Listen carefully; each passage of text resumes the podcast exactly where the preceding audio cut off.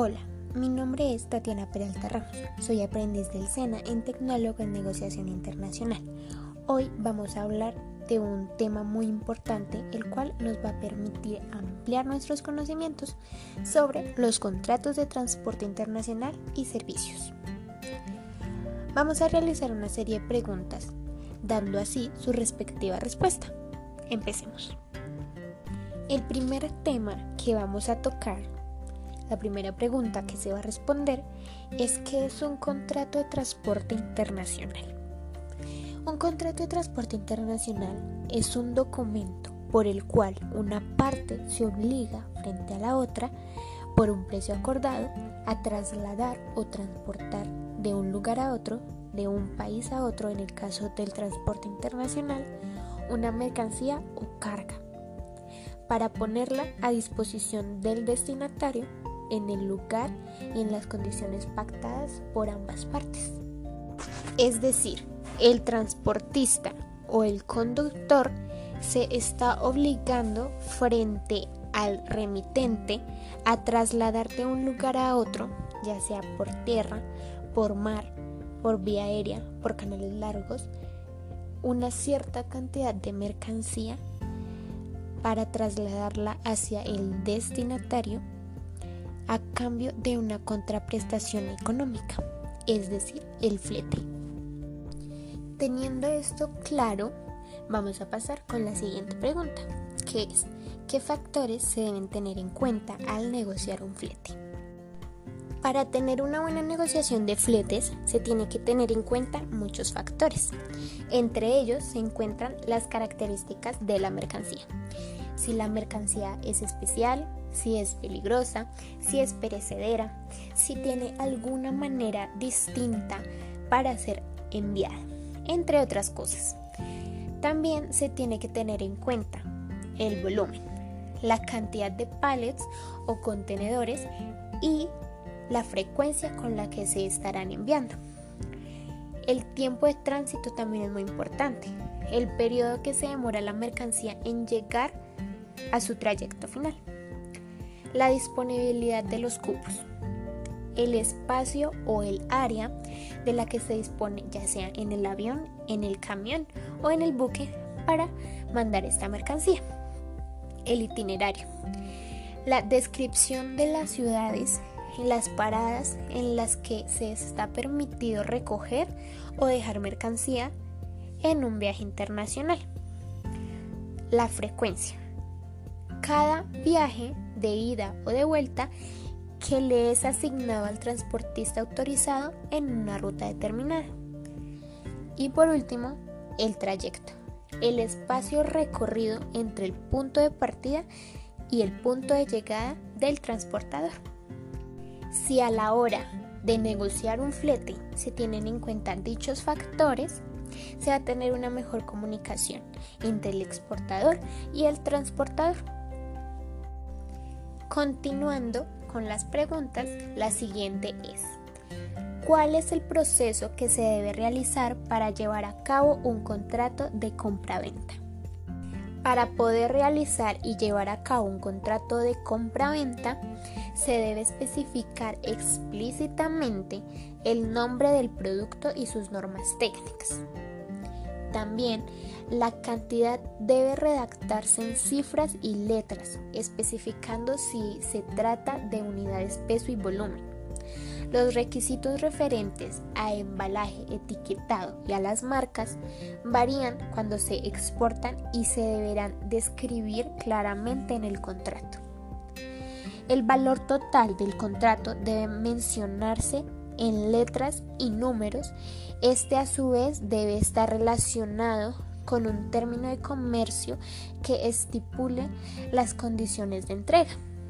El contrato también deberá estipular a cuánto se eleva el descuento o comisión, a quién se le debe pagar y quién debe pagarlo. El precio establecido por el vendedor incluye impuestos, aranceles y tasas relativas a la exportación de la mercancía. Es conveniente especificar el lugar de despacho y el lugar de entrega, el lugar de embarque y el punto de desembarque y el destino de la mercancía. También debe incluirse las fechas de entrega o de envío. El contrato también debe estipular explícitamente si las partes han acordado un envío parcial o un transbordo. El término comercial acordado debe estar relacionado con el medio de transporte. El contrato debe estipular claramente las condiciones del seguro de la mercancía contra las pérdidas, desperfectos o destrucción que puedan ocurrir durante el transporte.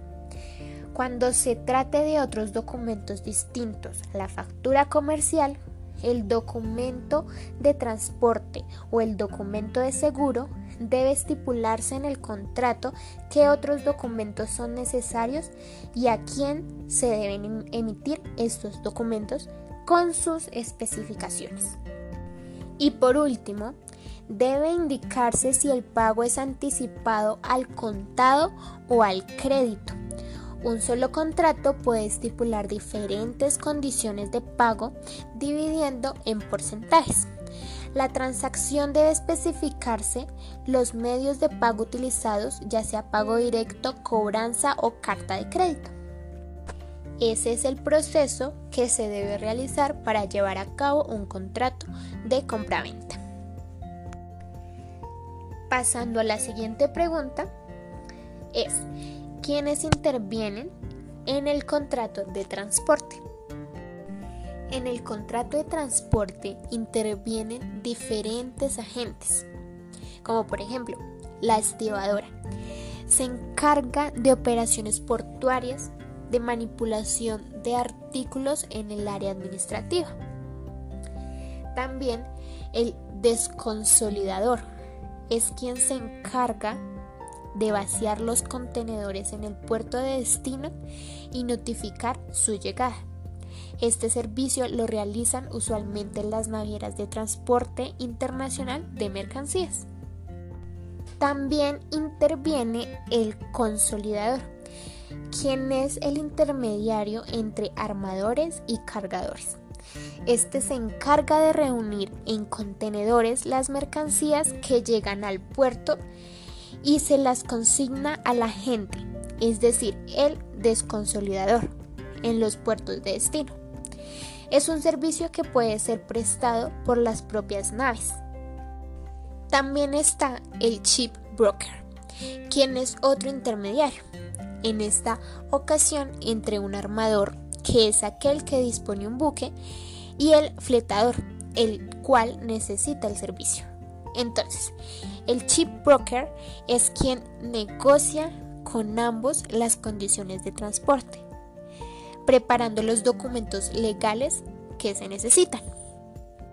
Y por último está el armador, quien es el propietario del transporte, quien puede trabajar directamente con ellos o cederlos a las diferentes compañías transportadoras. Los agentes nombrados anteriormente son quienes intervienen en el contrato de transporte, ya sea transporte marítimo, aéreo, terrestre, multimodal o ferroviario. Pasando con la siguiente pregunta, que es, ¿cuáles son los elementos principales del contrato de transporte? En el contrato de transporte existen tres diferentes elementos el transportador, el remitente y el destinatario. El transportador es el encargado de recibir la mercancía, conducir y entregar dicha mercancía al destinatario. El remitente es quien entrega la mercancía para que ésta sea conducida por el transportador. Y por último, el destinatario, que es el cual recibe la mercancía. Sabiendo esto, se puede pasar a la siguiente pregunta, que es, ¿qué documentación se debe contemplar en un contrato de transporte internacional? En este caso, Los documentos de transporte a presentar siempre dependerán del vehículo utilizado. Es decir, si se utiliza el transporte internacional de mercancías por carretera, se debe presentar la carta de porte CMR. Si se utiliza el transporte de mercancías por tren, o sea, ferroviario, se debe utilizar la carta de porte ferroviario, CIM. En caso de que de ser embarque marítimo, se necesitará el conocimiento de embarque marítimo o Bill of Lading. En caso de ser transporte aéreo, se necesita la carta de porte aéreo o conocimiento de embarque aéreo AIW. O si por otra parte, en caso de ser transporte multimodal, se necesitará el conocimiento de embarque multimodal o también la picking list, la factura comercial internacional, el certificado de seguro de transporte y el albarán de entrega. Estos son algunos de los documentos que se deben completar en un contrato de transporte internacional. Pasando a la siguiente pregunta y ya sabiendo lo anterior, entonces vamos a responder en cuál norma o regulación internacional se encuentra soportado cada contrato de transporte. Bueno, en el caso marítimo existen las reglas de la Haya. Estas reglas son un convenio internacional para la unificación de ciertas reglas en materia de conocimiento de embarque. En el caso aéreo existe el convenio de Varsovia, el cual es un convenio de aviación civil sobre el límite de la responsabilidad del porteador en los casos en que se declare un valor para el transporte, la inclusión de los detalles técnicos y comerciales del envío, instrucciones para la manipulación de la carga, el derecho a establecer reservas y otras disposiciones relacionadas con el transporte aéreo internacional. En el caso del transporte terrestre existe el convenio CMR, que es una convención sobre el contrato de transporte internacional de mercancías por carretera. La formalización de dicho contrato se realiza mediante la Carta de Porte Internacional. En el medio de transporte ferroviario existe el protocolo de Vilna o convenio CIM que es un convenio internacional sobre el transporte de mercancías por ferrocarril, que reúne las reglas uniformes relativas al contrato de transporte internacional por ferrocarril de mercancías. Y por último, para el modo de transporte multimodal existen las normativas internacionales. Para esta existe el Convenio de las Naciones Unidas sobre el transporte multimodal de mercancías, las reglas de la CNUDMI y la CCI relativas a los documentos de transporte multimodal e igualmente las reglas uniformes sobre el documento de transporte combinado. Sabiendo ya en cuáles normas o regulaciones internacionales se encuentran soportados cada contrato de transporte, podemos pasar a la siguiente pregunta. ¿Qué es? Cuáles son las ventajas y desventajas de cada modo de transporte. En el caso del modo de transporte marítimo, algunas de sus ventajas son su volumen y capacidad de almacenaje de los buques. Los barcos o navieras son los medios de transporte que ofrecen mayor capacidad a la hora de trasladar más cantidad de materiales, especialmente en comparación con otros medios de transporte tales como el tren, el camión o el avión. También sus fletes son más competitivos. Los fletes marítimos son por norma general muy competitivos y muy económicos. La única dificultad que pudiera observarse respecto a este motivo son los cargos adicionales, tales como el combustible. Aún con este pequeño apunte, comprobamos cómo sigue siendo el medio más económico a la hora de recorrer grandes distancias. Otra de sus ventajas es la seguridad y estabilidad. Las condiciones climatológicas y meteorológicas retrasan con mayor número de ocasiones la salida y llegada de los aviones, mientras que gracias a la robustez, resistencia y fiabilidad de los buques, estos pueden desenvolverse con mayor facilidad en un ambiente más complicado. También está mayor variedad de productos y materiales transportables Considerando como uno de los elementos más destacables podemos observar cómo a diferencia de lo que ocurre en el transporte aéreo, donde en la mayoría de ocasiones no se permite carga líquida o peligrosa, el transporte marítimo es la única vía disponible para llevar a un buen puerto esta serie de encargos basados en específicos materiales, ya sea petróleo o aceites. Y por último está su cobertura y seguro. Gracias al hecho de que casi tres cuartas partes de la Tierra están cubiertas de agua, el nivel de alcance de este medio es casi absoluto. También merece la pena destacar el hecho de que es un medio muy seguro puesto que casi la práctica totalidad de las entregas son realizadas en tiempo y forma. Y ya pasando a sus desventajas, está la tramitología. Es relativamente muy extensa y complicada, aun cuando los servicios de agentes de aduanas facilitan en gran medida el trabajo, el número de permisos y formularios es superior a cualquier otro medio, ya sea aéreo o terrestre.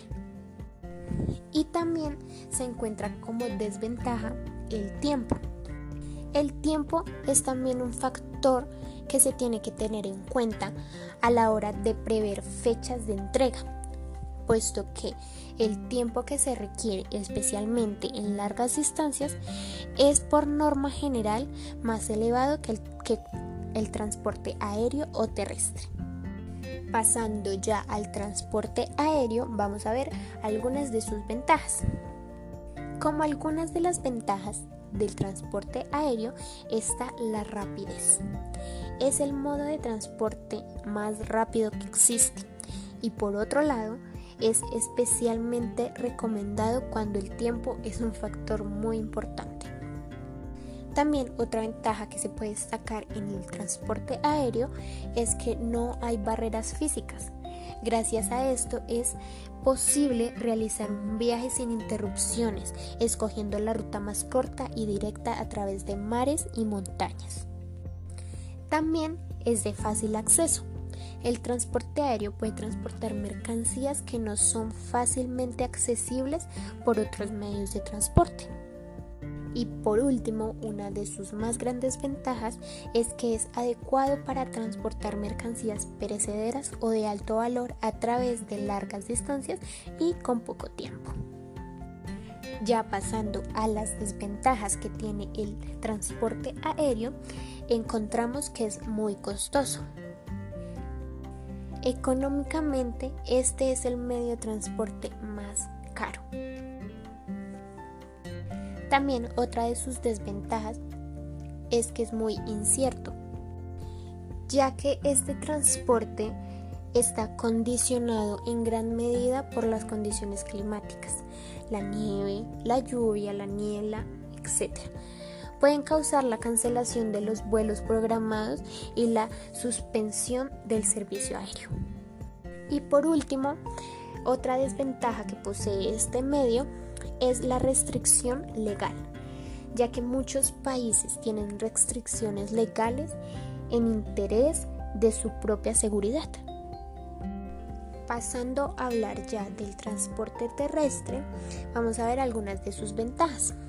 En estas encontramos que sus precios son económicos ya que al solicitar un presupuesto de transporte, el transporte en carretera siempre nos permite ofrecer un precio más competitivo en comparación a otro tipo de transporte. También encontramos que tiene mayor versatilidad, ya que a la hora de acceder al destinatario final de nuestro producto y o servicio, este nos permite ofrecer el servicio desde el punto de origen hasta el cliente final, para garantizar que la entrega se efectúe con las máximas garantías. También tiene máxima seguridad ya que para trasladar productos perecederos o mercancías peligrosas se requiere de un trato específico de las mismas para que dure el periodo de traslado y no se alteren las condiciones de características de las mismas. Y en este caso el transporte por carretera se adapta a todas las necesidades particulares de seguridad. También otra de sus ventajas es que tiene flexibilidad de horario ya que al viajar por carretera un camión puede trasladarse a cualquier hora sin que el elemento temporal represente un inconveniente. Y por último se encuentra otra ventaja que es facilidad de rastreo ya que las flotas de camiones de las empresas de logística suelen instalar en sus dispositivos o equipos un GPS que permite a la entidad que hace el envío conocer el punto exacto donde se encontraría su mercancía a lo largo de cualquier proceso de traslado. Pero así como encontramos varias ventajas, también el transporte terrestre tiene algunas desventajas, como lo es que tiene poca capacidad ya que existe un límite de peso y tamaño que un camión puede transportar por carretera. También encontramos otra desventaja que es que no es apto para distancias largas, ya que no es conveniente el transporte terrestre para envíos internacionales, solo sería conveniente si se trata de trasladar mercancías a un país limítrofe. Otra desventaja muy importante de este medio de transporte es que tiene mayor contaminación ambiental ya que los vehículos actuales todavía utilizan gasolina a base de petróleo para pues, su correcto funcionamiento.